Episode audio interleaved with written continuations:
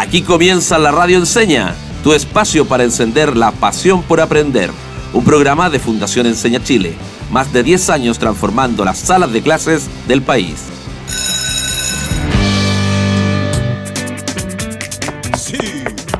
Seba, Seba, ¿cómo estás? Hola, Sofi. Bien, bien. Oye, disculpa. Es que voy apuradísimo. Nos vemos más rato, ¿ya? Pero Seba, ¿olvidaste nuestro capítulo de la radio de hoy? Nunca olvidaría la radio enseña, profe Sofi. Pero es que tengo unas compras muy importantes que hacer. Haremos una completada de fin de año con mi curso y debo llegar con las cosas necesarias hoy. Uh, estoy atrasado. Ya me están escribiendo. Parece que no equilibraste muy bien tu tiempo hoy, profe Seba. ¿Te parece que te acompañe a realizar tus compras y mientras vamos grabando para la radio? Profe Sofi, serías una gran compañía y así podemos avanzar en nuestro capítulo del día de hoy. Bienvenidas y bienvenidos a un nuevo capítulo de Ciencias de la Radio Enseña. Así que nuestro capítulo del día de hoy será especial. Comenzaremos acompañando al profe Seba a realizar sus compras para la completada con su curso. Así no debe cargar todo el peso de tomates y paltas solo. Mira, profe Sofi, esos chicos que juegan en el balancín de allá son del colegio. Me gustaba mucho jugar al balancín cuando era más pequeña. Es importante mantener un equilibrio con la persona que te acompañe para poder jugar en ellos. Es verdad, deben haber pesos similares en cada extremo para que se mantenga en movimiento constante. Ya llegamos al negocio. ¿Tienes la lista de cosas que debes comprar, Seba? Sí, necesitamos panes de completo, salchichas, paltas y tomates. Y no olvidemos la mayonesa y el ketchup para unos completos deliciosos. Y unos jugos para acompañar, ¿o no? ¡Excelente! Ya estamos listos. Pongamos las cosas en estas bolsas de género y nos vamos. ¿Cómo vas, Seba? Me duele un poco el hombro derecho, Sofi. Es que, Seba, llevas todas las cosas pesadas en ese hombro. Recuerda que es importante balancear el peso. A ver, equilibremos tus bolsas. Así que de eso se tratará nuestro capítulo del día de hoy, queridas y queridos radioescuchas. El día de hoy estudiaremos este concepto de equilibrio, pero específicamente el equilibrio químico. El día de hoy relacionaremos los conceptos estequiométricos con ejemplos de la vida cotidiana, como la completada del curso del profe Seba, siempre de manera colaborativa y autorreflexiva. Y es que hoy nuestro propósito es comprender que todo, desde la unidad más pequeña de la materia, apunta al equilibrio, incluyendo las ecuaciones químicas, andar en bicicleta y nuestro equilibrio emocional, para poder tener una vida más plena. Así que no olviden su cuaderno, lápiz y no olvides ir tomando apuntes de las cosas más importantes que aprenderemos hoy. Así como el concepto de estequiometría, que de seguro ya tienes curiosidad por saber qué significa, atenta y atento. ¿Qué es eso? Y más aprenderemos hoy mientras nos acompañan en la completada. ¿Qué sé yo? Ya se va, llegamos al colegio. ¿Cómo estamos en la hora? Justito, justito. Qué importante es saber equilibrar los tiempos para mantener la puntualidad. A mí me ha costado, pero la puntualidad y organización es algo que se aprende y se practica día a día. Pero todo es práctica y más práctica. Así como cuando aprendes una coreografía de baile. Sí, va. me acordé cuando yo iba al colegio y me aprendía las coreografías de H. Coloquemos una para acompañarnos. Me parece muy bien. Para comenzar a preparar nuestros completos. Ya, profe Seba. Entonces, tenemos nuestros ingredientes. Tus estudiantes trajeron los implementos necesarios como fuentes, cuchillos, etc. ¿Por dónde comenzamos? ¿Dividimos las funciones? Por supuesto. A trabajar de manera colaborativa. Es nuestra actitud de hoy. Profe Seba, ¿qué crees tú? ¿Palta o tomate arriba? Ese es un tremendo debate. Yo los prefiero sin tomate. Pero, ¿cómo los prefieren nuestros estudiantes? ¿Cómo lo haces tú en tu casa? Ya se va. Entonces yo preparo la palta. Pero, ¿cuántas? Compramos varias, pero sin calcular exactamente lo que necesitamos. Lo mismo con el tomate. Bueno, a ver, si somos 20 personas, necesitamos 20 panes y 20 salchichas. Y um, tomates y paltas. Es que si una palta y un tomate... Ya, entonces, vamos de nuevo. Para un completo necesitamos un pan, una salchicha, Yo he escuchado que medio tomate por completo alcanza bien. ¡Excelente! Y con la palta también puede ser media, aunque me encantaría una. Con media será suficiente. Entonces ya sabemos que un completo lo podemos hacer con un pan, una salchicha, media palta y medio tomate. Oye, pero esa música, coloquemos algo más movido para la preparación. Si tenemos las medidas para un completo, ¿cuántos necesitaremos para poder preparar 20? 20 panes y 20 salchichas. Y con 10 paltas y 10 tomates tenemos lo necesario para los 20, ya que un completo solo lleva media palta y medio tomate. Por suerte compramos lo necesario y no quedó nada. Debimos haber calculado antes para asegurarnos. Es verdad, tuvimos suerte. Por eso es importante planificar previamente. La próxima vez calcularemos antes de ir al negocio. Ya, entonces yo voy con las 10 paltas y tú con los 10 tomates, Seba. Me encanta hacer preparaciones en la cocina porque es algo muy parecido a hacer química. Por ejemplo, aquí tenemos los ingredientes que en química serían los reactantes de los que obtendremos nuestro producto. En este caso, los completos. Y eso sería una reacción química, reactantes y productos. Nuestros auditores, si aún no han escuchado el capítulo 153 de la radio enseña, Un día reaccionando con Pedro, anda ya a buscarlo en Spotify. Exacto. Y además de estudiar las reacciones químicas, también podemos calcular la cantidad correcta o necesaria de ingredientes para una preparación y en química para eso se utiliza la estequiometría. Es una palabra un poco extraña. Tú que nos escuchas en casa, ¿la habías oído antes? Aunque suena muy rara, toma tu cuaderno y lápiz porque hoy aprenderás que la estequiometría es la relación química que existe entre la cantidad de reactantes y la cantidad de productos en una reacción química. Es decir, que en este caso la estequiometría sería la relación química entre la cantidad de ingredientes y la cantidad de completos finales. Exacto. Por ejemplo, para formar un mol de agua, que su fórmula química se escribe H2O, necesito 2 moles de hidrógeno y un mol de oxígeno. Así como para formar un completo se necesita un pan, una salchicha, medio tomate y media palta. ¿Se entiende? Mm, sí, o sea, más o menos. Es que me queda la duda. ¿Qué tiene que ver el mol en todo esto? ¿Vamos a ir a comprar allá? Perdón, me expresé mal, parece.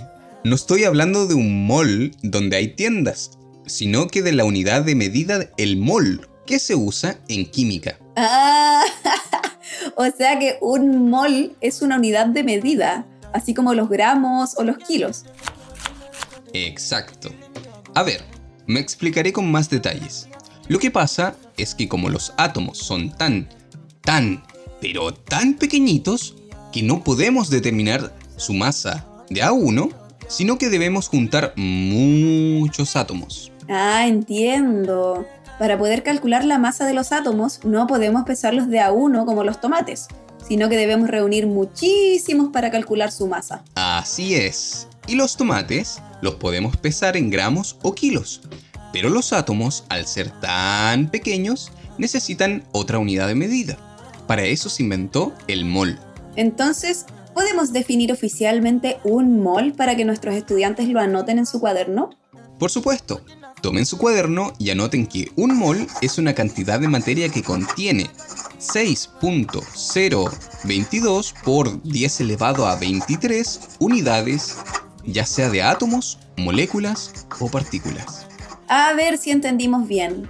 O sea que en un mol de átomos hay una cantidad de 6.022 por 10 elevado a la 23 átomos. ¿Correcto? Sí, profe Sofi. Muy bien. Pero eso es muchísimo.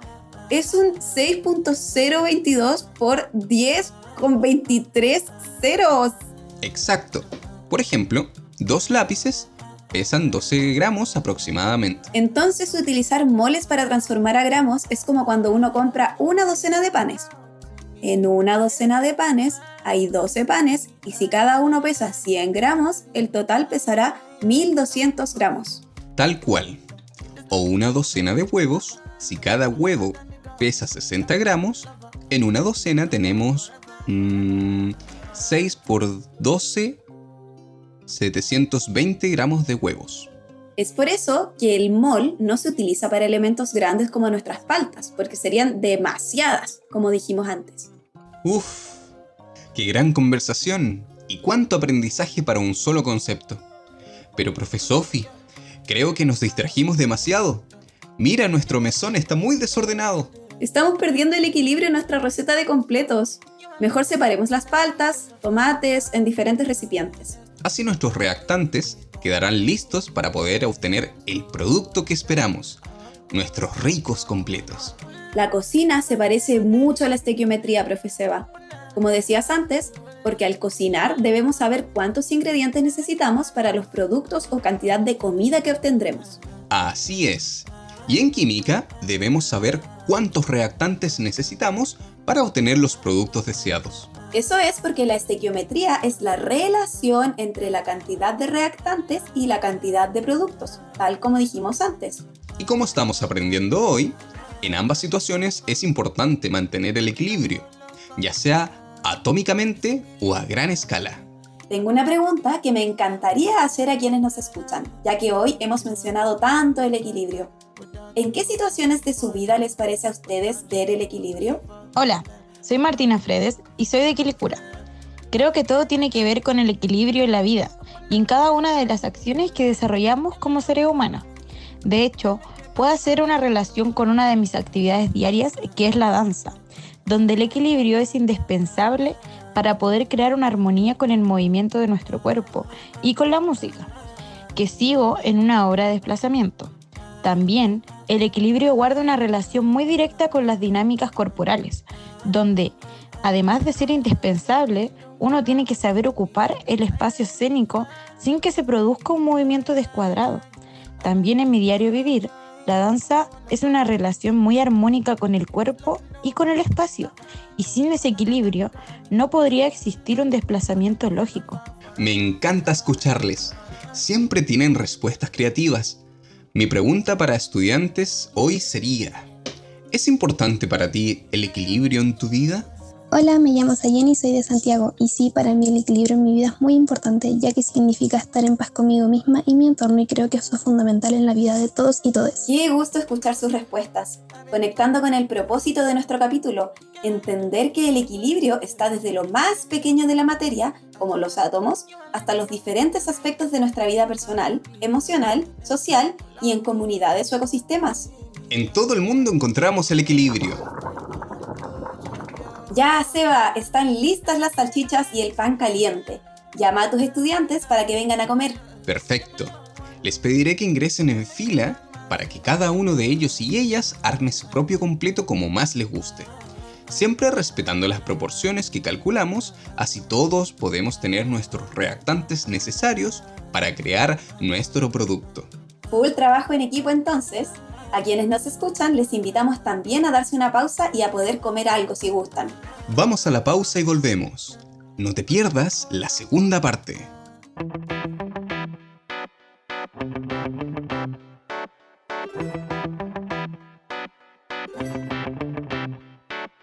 Caníbales con disfraces finos y elegantes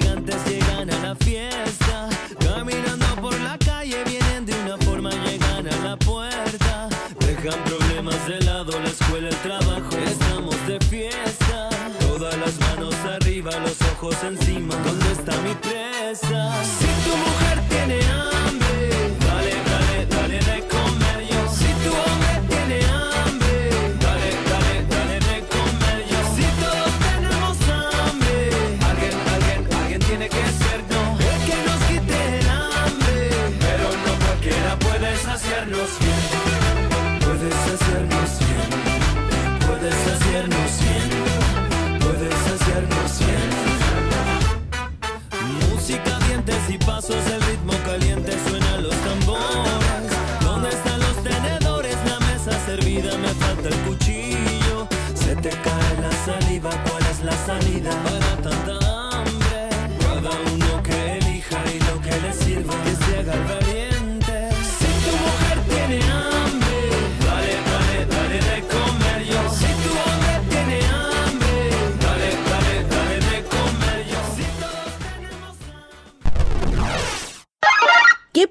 tenemos ¿Qué podemos hacer nosotros? Sí. Y sí, ya estamos de regreso con otro capítulo de Ciencias de la Radio Enseña, luego de disfrutar de los ricos completos que preparamos. Así es. Por si tú, querida o querido Radio Escucha, te vienes recién incorporando, puedes tomar tu papel y lápiz para tomar apuntes de este pequeño resumen. Este capítulo estamos aprendiendo sobre la estequiometría, la rama de la química que estudia las relaciones entre los reactantes y los productos de una reacción química. Y aprendimos el concepto de mol, que es una unidad de medida de la cantidad de materia que se puede encontrar de determinado átomo, molécula o partícula. Así es. Y finalmente, aprendimos que un mol equivale a 6.022 por 10 elevado a 23 unidades de materia. Muy bien. Todo esto lo aprendimos mientras preparábamos nuestros deliciosos completos que compartimos con el curso del profe Seba. Y ahora tenemos una nueva sección. Para esta, queridos y queridas radioescuchas, es muy importante que tengan su cuaderno a mano e idealmente lápices de al menos tres colores, azul, rojo y negro. Si no los tienes a mano, te daremos unos segundos para ir por ellos. De lo contrario, puedes de todos modos realizar las actividades solo con un lápiz.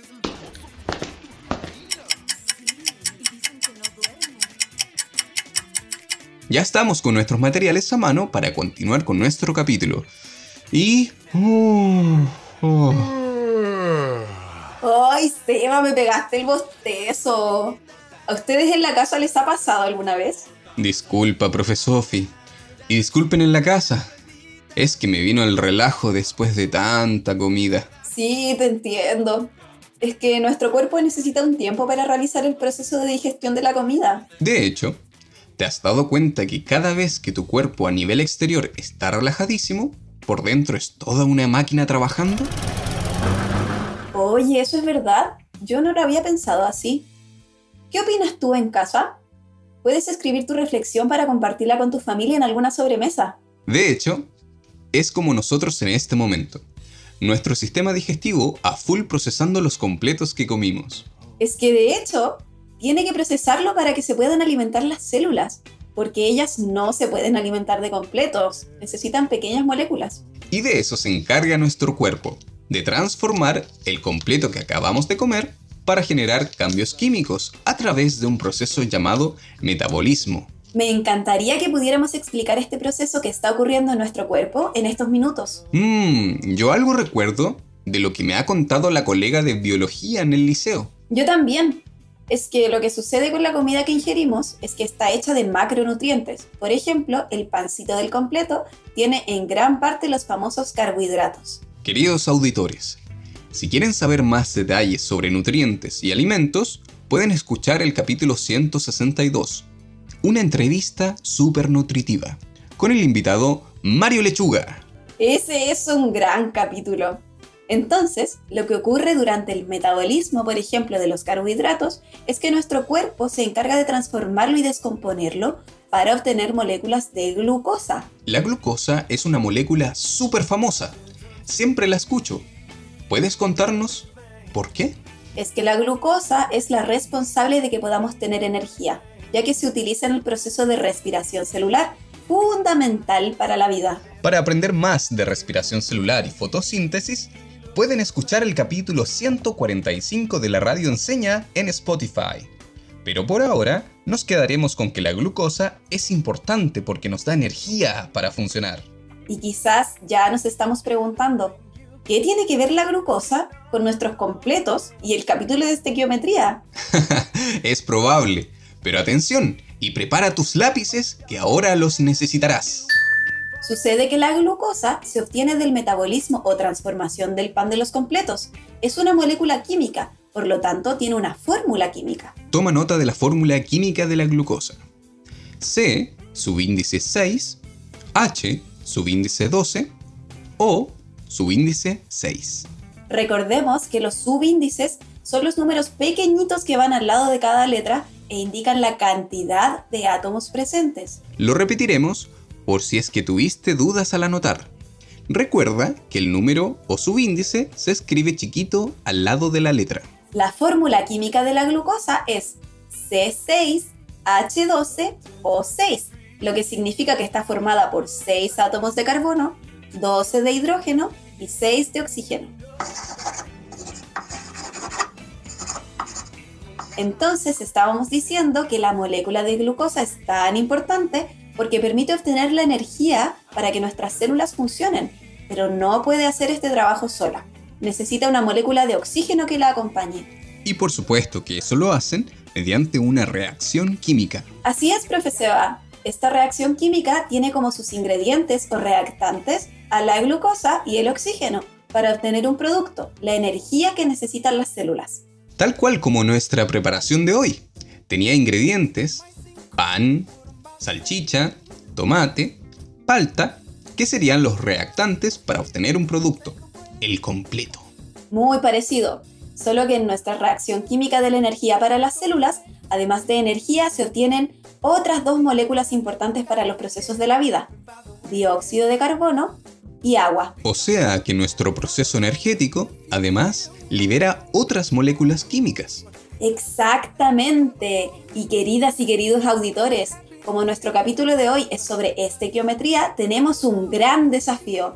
Realizar un ejercicio estequiométrico el día de hoy. Recuerden que la estequiometría es la relación entre reactantes y productos en una reacción química.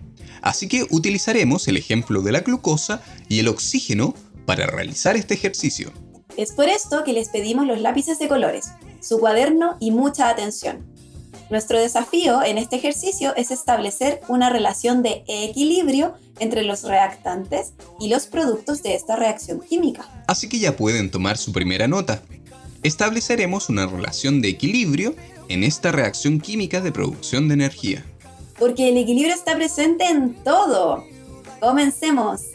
Lo primero que haremos es escribir nuestra reacción química en el cuaderno. A la izquierda escribiremos los reactantes es decir, la fórmula química de la glucosa y la molécula de oxígeno. Les recomiendo dejar un espacio antes de cada molécula. Les servirá.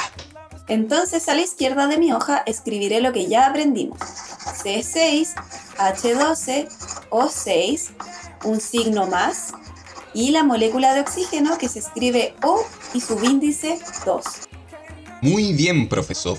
Entonces tienes C6, H12, o6 más O2. Y nuestros auditores también en casa. Y dejé un pequeño espacio antes de cada molécula. A continuación de la molécula de O2, haremos una flecha con dirección a la derecha. Indica hacia dónde estarán los productos. Bien sencillo, una flecha recta horizontal hacia la derecha.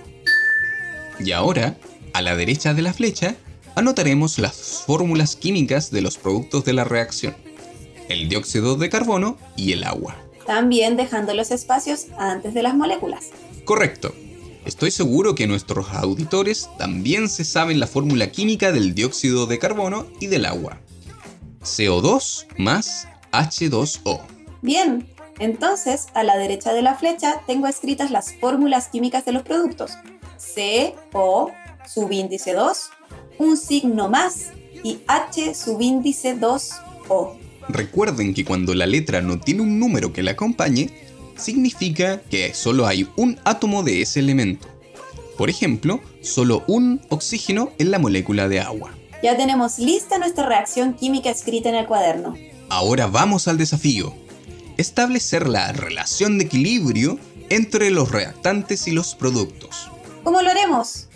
¿Iremos poco a poco tanteando el terreno hasta alcanzar el equilibrio? Exacto. Para eso haremos el siguiente ejercicio. Nos imaginamos una balanza griega de dos platos y queremos tener la misma cantidad de reactantes y de productos a cada lado de la ecuación o de la balanza para que se mantenga el equilibrio. Entonces, queremos encontrar el equilibrio en esta balanza química de la ecuación de la glucosa y esto lo hacemos logrando la misma cantidad de reactantes que de productos. Tal como aprendimos con los completos antes, lo primero que debemos hacer es anotar las cantidades que tenemos. Nuestra ecuación tiene átomos de carbono, de hidrógeno y de oxígeno en las diferentes moléculas que hay.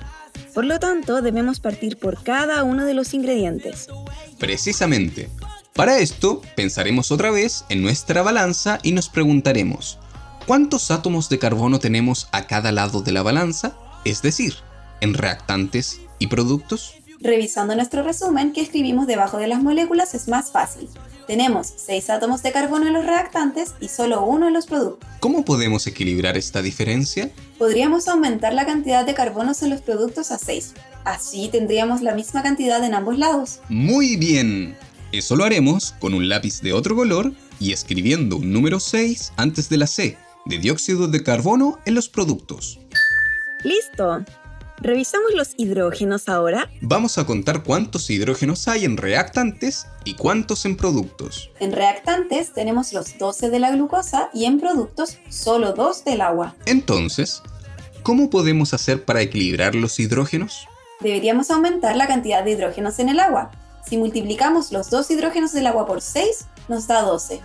Bien, entonces escribimos con otro color un 6 antes de la molécula de agua o H2O. Nos queda solo equilibrar el oxígeno entonces. Entonces revisemos.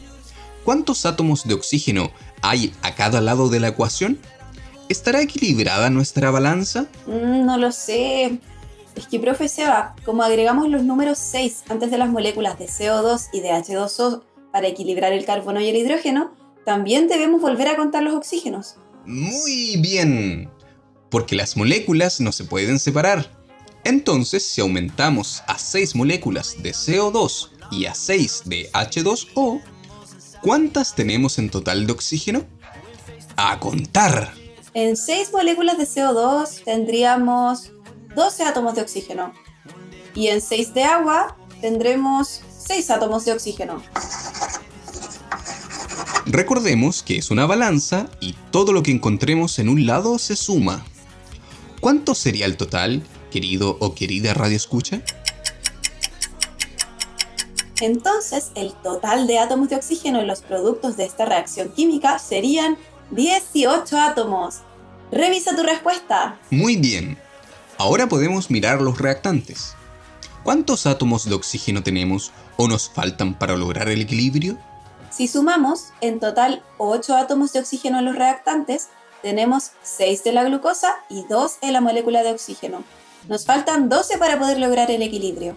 Y eso ya sabemos cómo hacerlo. Podemos aumentar la cantidad de moléculas que nos convenga. En este caso, la molécula de oxígeno que tiene 2 átomos la multiplicamos por 6 y nos da un total de 12. Y finalmente, tenemos el equilibrio de 18 átomos de oxígeno, tanto en reactantes como en productos de la ecuación. ¡Wow! Desafío superado. Logramos establecer un equilibrio entre reactantes y productos de esta ecuación química. ¡Ay, Seba! Me gustó mucho el capítulo de hoy. Pero entre esos completos y el postre que nos espera, siento que mi guatita explotará. Creo que debemos aprender a equilibrar nuestra comida también. Sin duda que el equilibrio es el gran aprendizaje de hoy. Desde las moléculas y átomos que buscan el equilibrio en una ecuación química, hasta nosotros en nuestras comidas. O cuando buscamos equilibrar nuestros sueldos con nuestros gastos, las calorías que consumimos con las que gastamos, el tiempo trabajado y el tiempo en familia o tantas otras situaciones. Le daremos un minuto a nuestros estudiantes para que piensen en su propia conclusión del capítulo de hoy. ¿La encontrarán? Nosotros ya tenemos algunos de los aprendizajes de hoy. El primero es que la estequiometría es la relación que existe entre la cantidad de reactivos y la cantidad de productos en una ecuación química. También aprendimos que como los átomos son tan pequeños, debemos tomar muchos para poder medir su masa. Específicamente, juntamos 6.022 por 10 elevado a la 23 unidades de átomos, iones, moléculas, etc. para obtener un mol y que podemos comparar la estequiometría con las recetas de cocina, donde los ingredientes equivalen a los reactivos y los productos son el resultado final. Fue un capítulo entretenido el de hoy, sobre todo para nuestras guatitas que disfrutaron comiendo, aunque el gran aprendizaje fue la necesidad del equilibrio. Tú en casa, ¿crees que eres una persona que busca el equilibrio en su vida? ¿Se les ocurre otra situación en la cual observen el equilibrio en su entorno? Como siempre, esperaremos sus respuestas en nuestro Instagram, arroba la radio o puedes ir a revisar tu respuesta con nuestro amigo Robbie de Aló Enseña. Nuestros cupcakes ya están listos. Esperamos que hayan disfrutado de este capítulo tanto como nosotros. Gracias por acompañarnos en la radio enseña. Termina así otro capítulo de la radio enseña nos encontraremos muy pronto. Disfruta aprendiendo y aprende disfrutando. Hasta la próxima.